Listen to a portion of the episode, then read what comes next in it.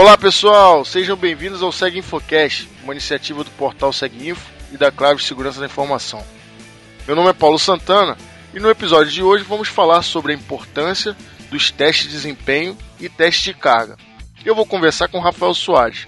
Tudo bem, Rafael? Opa, tudo bom, Paulo? Beleza, mais uma vez obrigado por ter aceito o convite. Gravamos ultimamente o episódio 36 sobre gerenciamento contínuo de vulnerabilidades e estamos novamente aqui em mais um episódio. Para quem não conhece o Rafael, que eu acho difícil, é o diretor técnico da Clave Segurança da Informação e é atuante nas áreas de detecção e resposta de incidentes de segurança, teste de invasão e auditoria de rede, sistemas e aplicações. Bom, Rafael, então vamos falar, primeiramente, qual a diferença entre teste de carga e teste de desempenho? Então, a diferença básica é teste de carga é uma simulação mais inocente, digamos assim, é um ataque mais simples. Né? O teste de carga é basicamente gerar requisições, tá? não tem nenhuma complexidade nessas requisições, são os ataques de SIM flood, são os ataques mais comuns que a gente vê por aí. Já o teste de desempenho, ele tem uma complexidade maior na forma como interage com o alvo, né? Ou, ou com o objeto que está sendo testado. Um exemplo mais simples é quando você está, é, se você faz basicamente um, um SIM flood, é, o serviço tá recebendo aquelas requisições ali é quem está sendo estressado e ponto. Okay. Tá? Quando a gente faz um, um teste de desempenho, é, existe toda uma interação com a aplicação, né? É o que a gente chama de transacional. Então, os exemplos clássicos é, é, internet banking, é site de comércio eletrônico. então, em vez de eu ficar fazendo meramente requisições é, burras, né, entre aspas, assim, requisições que não interagem com a aplicação, é, eu reproduzo o fluxo de um usuário legítimo só que numa frequência muito alta, numa, numa, num, num, aumento muito alto, simulando como se fossem é, milhões de usuários simultâneos. Né? É, e a vantagem disso é que quando você transaciona isso, você não está testando, está testando todas as camadas da, da arquitetura, né? não só Uh, o serviço e o, o servidor que está ali na borda servindo alguma coisa, é, como todo o ecossistema de, de back-end da aplicação. Então, se nesse fluxo que você está testando tiver um, um, um, cadastro ou um formulário de contato, ou como citei o exemplo aqui do, do comércio eletrônico, que seja um, um, carrinho de comércio eletrônico. Sim, simulando uma possível compra, né? Isso. O comércio eletrônico é um bom exemplo, porque é, você tem um fluxo ali, né? Que você entra no catálogo, escolhe um produto, calcula o frete, compra, escolhe a forma de pagamento, etc, etc. E é fácil imaginar que todos esses passos eles desencadeiam atividades no back-end, seja um lock de estoque ou despacha para entrega. É, então são essas atividades da aplicação com back-end que a gente tenta explorar no teste de desempenho. Às vezes você faz toda uma modelagem de arquitetura pensando somente na, na, carga simples, né, nesses ataques mais comuns. E se o atacante der um passo a mais, aumentar um, um passo que seja a complexidade da interação dele com a aplicação, ele pega no seu ponto fraco seja um banco de dados que não vai aumentar tanta requisição, ou seja qualquer outro é, impacto desse que possa causar é, numa atividade dessa. Perfeito. Sem dúvida, agora, os que tinham dúvida sobre a diferença entre teste de carga e desempenho não tem mais. Mas o teste de desempenho, fala um pouco da razão dele, do porquê. Por que a gente realiza um teste de desempenho, exatamente? É, então, a ideia principal, né, é, de uma forma mais geral é você testar a resiliência do seu ambiente. Ok. É, e aí você consegue desdobrar isso em alguns pontos. Né? É, o primeiro e mais imediato é gargalo, é performance. Foi até bem perto disso que eu acabei de explicar. É, você montou a sua arquitetura para um fluxo qualquer. Ah, eu, eu quero me preparar para a minha média de uso é X. Você está preparando a sua arquitetura para aquilo.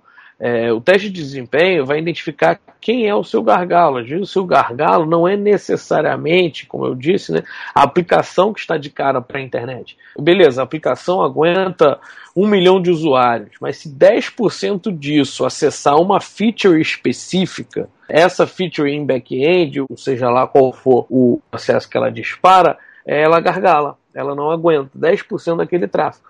É, então, quando você começa a transacionar, quando você começa a inspecionar todos esses fluxos e como eles se comportam numa situação limite, você identifica onde que é esse gargalo. Se é na, na aplicação que está diretamente para o usuário, num determinado ativo responsável por uma funcionalidade específica da aplicação.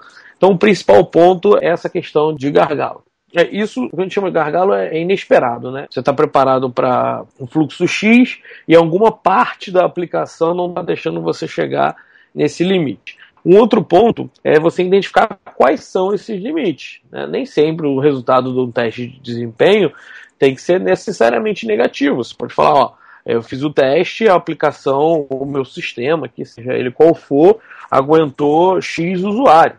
É, a gente usa o usuário, que é uma métrica mais fácil de lidar. Sim. Mas se desdobra isso para requisições, aí depende do fluxo, número de requisições, é, volume de dados, aí depende. Mas o que eu quis dizer de não ser necessariamente negativo é que você pode chegar à conclusão: ah, eu aguento X usuários, é muito mais do que eu preciso, é muito mais do que eu espero.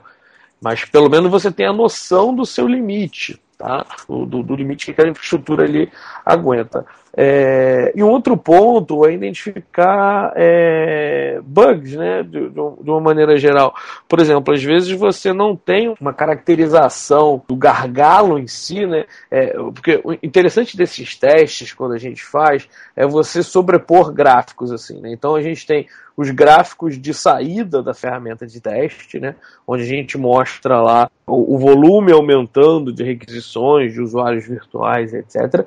Você cruza isso com informações do tipo tempo de resposta que a aplicação está levando para me responder. E aí, dentro do, de um usuário, né, a gente estabelece um fluxo, né, que, como eu falei, um fluxo legítimo, por exemplo, uma consulta no internet banking ou uma compra no, no e-commerce, é, é um fluxo que simularia um usuário, algumas requisições, né, que fazem parte desse fluxo. Essas requisições elas acessam APIs distintas, ativos distintos, features distintas, e você consegue observar não só o teto, né, ó, a partir de tal momento, de tal quantidade de requisições, esse cara não responde mais. Como você consegue identificar situações é, inesperadas. Por exemplo, ah, se duas requisições chegam simultâneas, ele não, não consegue é, tratar qual que chegou primeiro. Ou se você tiver um campo a expectativa é um, um, número, você entrar com letra, ou você entra com um caractere especial, um número negativo, alguma coisa diferente da expectativa da aplicação, é, dá erro interno. Então, é, é, esses, esses resultados que a gente obtém, que é o que possibilita a avaliação, vai desde esse tempo de resposta, né, que num cenário canônico seria você ter a aplicação respondendo muito rápido, né, satisfatoriamente rápido. Tá. Conforme eu vou aumentando o volume da minha carga, esse tempo vai aumentando, porque ela está sendo sobrecarregada, até que o tempo de resposta tenderia a infinito, né, que seria uma indisponibilidade. Mas não é sempre assim, tão liso assim. Tem alguns comportamentos inesperados. Então a gente monitora também por exemplo, é, código de erro. Né? Então, ó, essa API aqui, a partir de determinado momento, ela ainda aguenta, ela ainda está tratando usuários legítimos, porém ela começa a dar de maneira intermitente erros internos do servidor, ou dar timeout, esse tipo de comportamento. Então, nem sempre é, é tão canônico assim, ah, não, eu aumentei o volume, cheguei no número X, parou de funcionar às vezes você observa esse tipo de comportamento é, inesperado, né? o que a gente chama de, de bugs. Perfeito. Então vamos exemplificar para quem está nos ouvindo com cases. Que cases a gente pode citar aí é, com relação ao teste de desempenho? Então, no geral, você tem duas preocupações aí principais. Né? Primeiro, é, contra-ataques, né? que aí entraria questões não só teste de carro, como teste de desempenho. É, então, qualquer um que, que preza pela disponibilidade, né? porque você tem é, riscos de, de negócio. Né? Então, é, se você tem um site que é meramente informacional, a indisponibilidade desse site não tem um prejuízo tão imediato para o seu negócio. Não que vá ser algo agradável, é sempre desagradável passar pela disponibilidade e tal, mas o prejuízo não é tão imediato. Claro, claro. Outros cenários você tem um impacto indireto de. Eu costumo citar é, exemplos, é, ícones assim, é, por exemplo, o site de um, uma padaria. Tá? Ele não vende pela internet, é só para dizer o endereço dele, para fazer propaganda das receitas deles, etc. Sim. É, um outro exemplo seria o Internet Banking, um outro exemplo seria o e-commerce. Sim. Agora vamos comparar o impacto de indisponibilidade nesses três cenários. Certo. Para uma padaria, o impacto é quase zero. Né? O cidadão que vai lá verificar endereço, ou verificar o horário, se está aberto ou não, ele não vai desistir de comprar naquela padaria porque o site está fora, ou ele não vai sequer ter um impacto significativo na reputação daquela padaria pelo site estar fora. Tá? Sem dúvida. Estou citando padaria, poderia ser qualquer outra coisa. Sem dúvida. É, quando você vai para o internet banking, por exemplo, o cliente não conseguir fazer o que quer que ele queira fazer, seja visualizar um extrato, por exemplo, naquele momento, não é o fim do mundo. Ele pode voltar daqui a um tempo e tirar, ele não vai ter nenhum prejuízo com isso, nem o banco deixou de faturar por causa disso. Mas você concorda comigo que passa uma sensação de insegurança? É, o banco que toda uma relação de credibilidade, onde você coloca seus dados, onde você coloca seu dinheiro, e você chega lá, o site está fora do ar, mediante ataque, etc. Com certeza. Então você tem um impacto é, indireto, de sensação ali, de, de reputação, segurança e tal. E o terceiro caso é onde o impacto é mais imediato. O comércio eletrônico ele precisa estar online para estar vendendo. Então, o fato dele estar indisponível. Está perdendo dinheiro. Já caracteriza diretamente prejuízo. Isso. Entendeu? Os cenários. Então, em tese, qualquer um que preze por disponibilidade precisa desse teste, ele precisa modelar o quanto ele quer atender para ver o quanto ele tem que estar disponível e tal. Mas dependendo do caso, pode ser mais crítico ou não, tá? por causa dessas sensações é, de segurança. E um outro ponto, que é os cases que são mais interessantes, na verdade, é as situações onde você precisa de uma performance é, é, elástica, né? Então, os cases que a gente costuma citar é, por exemplo, o Black Friday. Tá. Né, o Black Friday você tem a loja de comércio eletrônico está lá disponível o ano inteiro. Sim. Mas a expectativa dela é que no dia do Black Friday, na noite, que seja, no período ali dessa, desse evento, esse movimento ali da loja seja multiplicado. Sim. Então você tem um crescimento num, num curto espaço de tempo muito grande. Né? E do ponto de vista do cliente, o mais transparente possível. Que não impacte o desempenho, enfim, da venda e tudo mais. Exatamente. E esses casos é, tem uma peculiaridade que é o seguinte: é, você, quando está falando de experiência de compra, a aplicação não pode demonstrar para o cliente que ela está se esforçando, né? Verdade. Porque não é a indisponibilidade unicamente que vai impedir o cliente de comprar pode não estar tá indisponível, mas se ela não está aguentando a lidar com todas aquelas requisições e ela passa a demorar, não muito, vou ver outra coisa, vou comprar em outro site. Então você precisa que mesmo com esse pico de acesso, a aplicação continue trabalhando como se fosse um dia normal, porque o cliente quer essa experiência, esse feedback da aplicação em tempo real ali, sem nenhum tipo de atraso. Então, situações como o, o, o Black Friday, o teste de desempenho cai como uma luva, principalmente quando você tem isso. E aí, o ponto é, é, não é viável financeiramente você manter durante todo o ano uma estrutura que aguentaria um evento do tamanho da Black Friday. Se você tem esse movimento ali durante 24 horas, dois dias que seja. Tem que ser elástico, tem jeito. Exato, existe o conceito da elasticidade. E o teste de desempenho cai como uma luva para você validar isso. Se a hora que a sua aplicação, o seu sistema, seja ele qual for, precisa crescer, se ele cresce de uma maneira que chama smooth, né? de uma maneira sem ruído, que não prejudica a experiência do usuário. É, e aí, aquelas questões que eu falei de gargalo e etc., você pode fazer um teste de desempenho para validar isso, ele vai mostrar lá, não, meu site principal aguentou subir de 100 para 1 milhão, mas o meu banco de dados subiu de 100 para 1000 ele já não aguentou tanto. Eu preciso melhorar a forma como ele escoa as requisições. Então, para essas condições elásticas, ele é bastante interessante.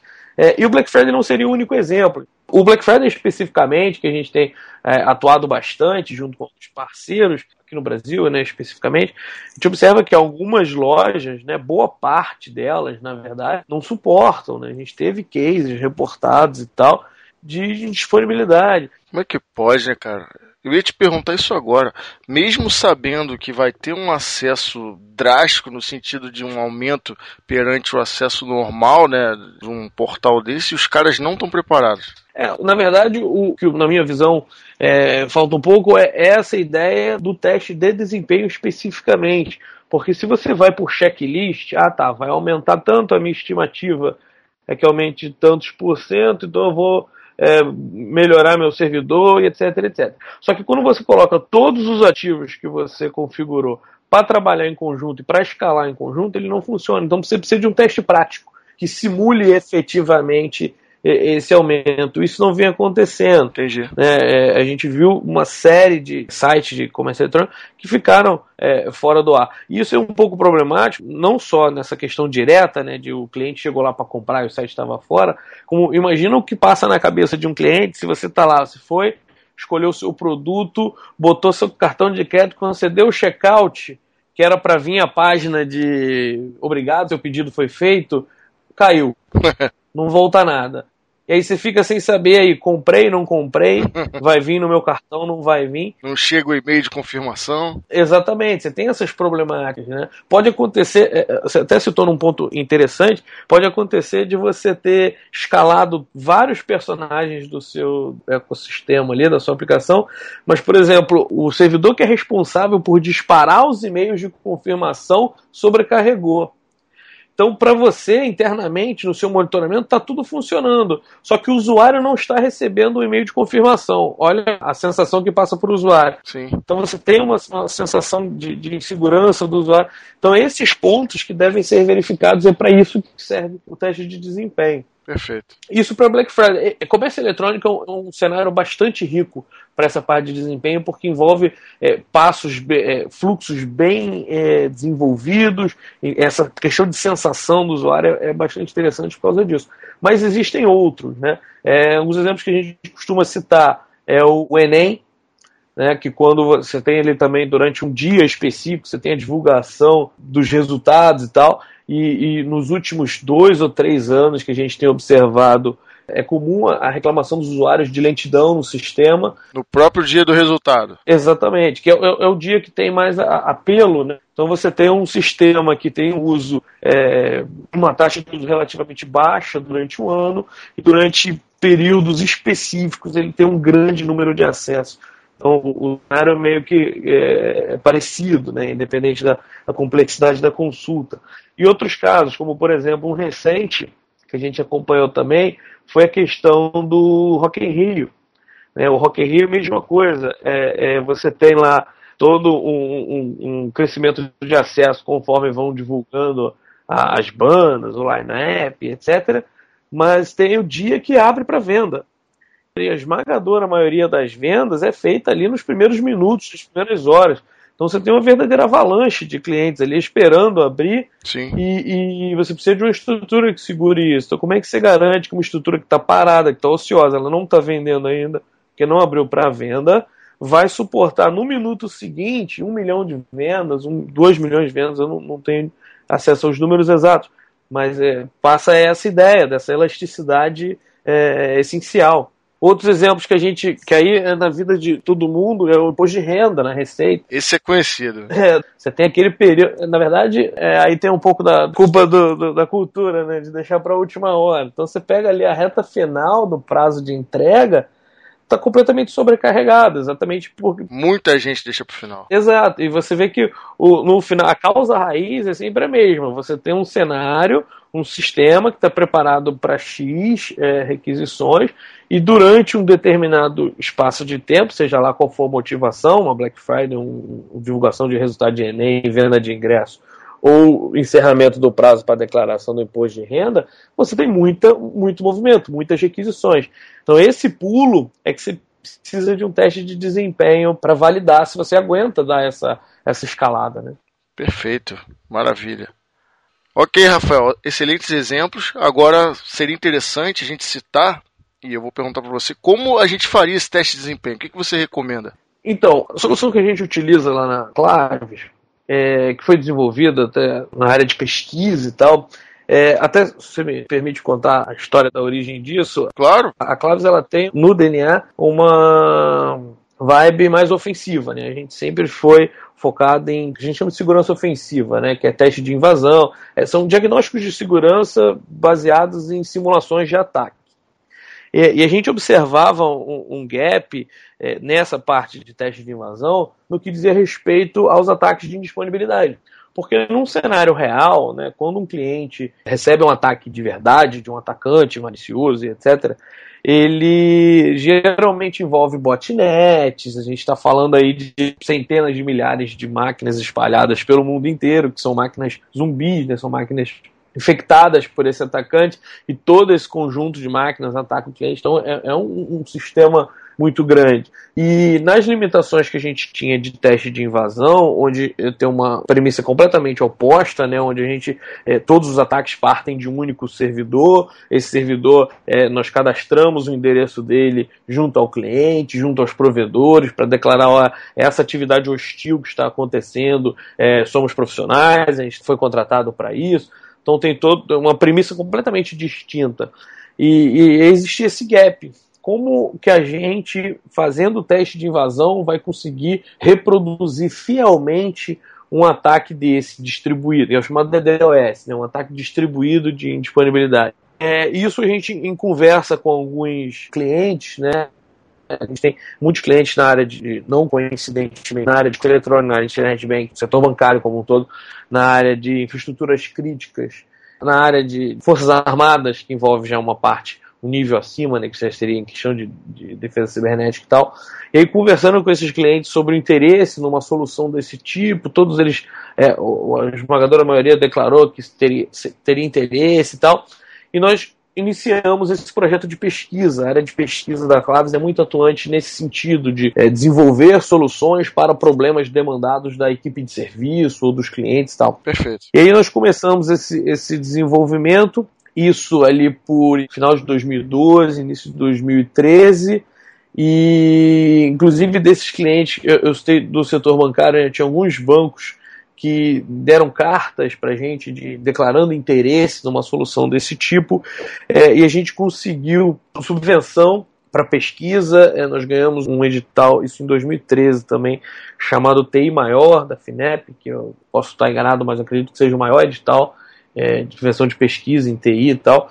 É, ficamos em primeiro lugar no mérito de inovação da solução e aí fomos desenvolvendo essa solução. A gente chamou essa solução de SAD, que é uma sigla para Sistema de Ataques Distribuídos de Indisponibilidade, e desde então nós tivemos essa oportunidade, esse privilégio né, de, logo no início do desenvolvimento, ser contemplado com o FINEP. É, em 2013, no CIAB, que é um evento da FEBRABAN, nós participamos do Salão de Inovação e ganhamos o prêmio de solução mais inovadora para segurança no setor bancário com o SAD.